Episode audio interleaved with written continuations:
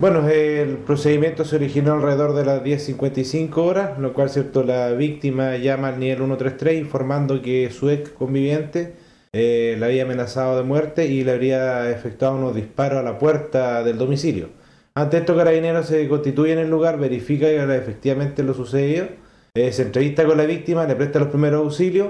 la cual cierto la víctima narra los hechos de, de la situación que había ocurrido y este individuo cierto se da la fuga del lugar, Carabinero realiza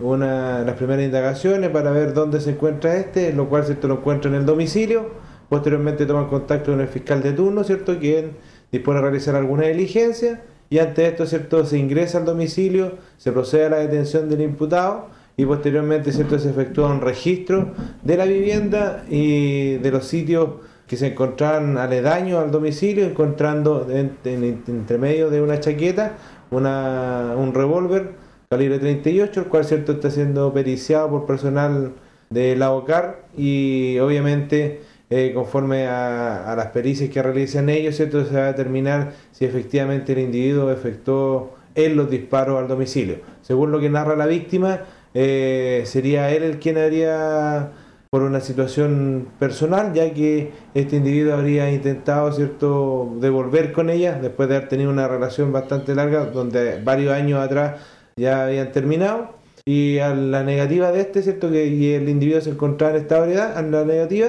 ¿cierto? Eh, se ofusca y obviamente realiza lo antes mencionado.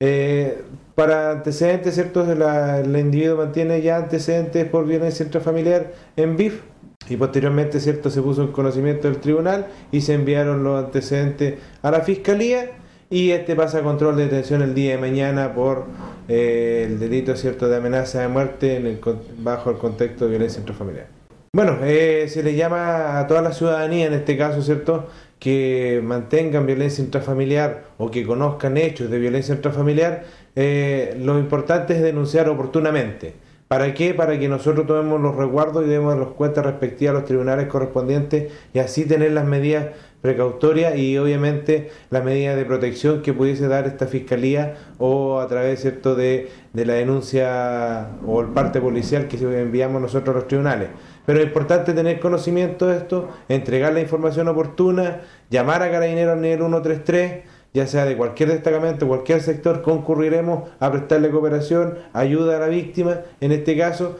y obviamente denunciaremos y procedemos a la detención de algunos autores de violencia intrafamiliar y así no tener hechos que lamentar como han ocurrido en este procedimiento policial a la circunstancia que se llegó, ¿cierto?, que un individuo efectuó disparo contra una persona. lo bueno es que la persona no resultó lesionada, eh, se le están prestando las ayudas correspondientes a través de los organismos eh, de la red de apoyo de, la, de lo que es respecto ¿cierto? a la violencia intrafamiliar y obviamente cierto Carabinero siempre va a estar ahí apoyando y reitero, no queremos una, en la comuna de Río Bueno un femicidio, queremos cierto a, la, a las personas que cometen estos delitos de violencia intrafamiliar, eh, obviamente con la pena correspondiente y detrás de las rejas si corresponde, así lo determinan los tribunales.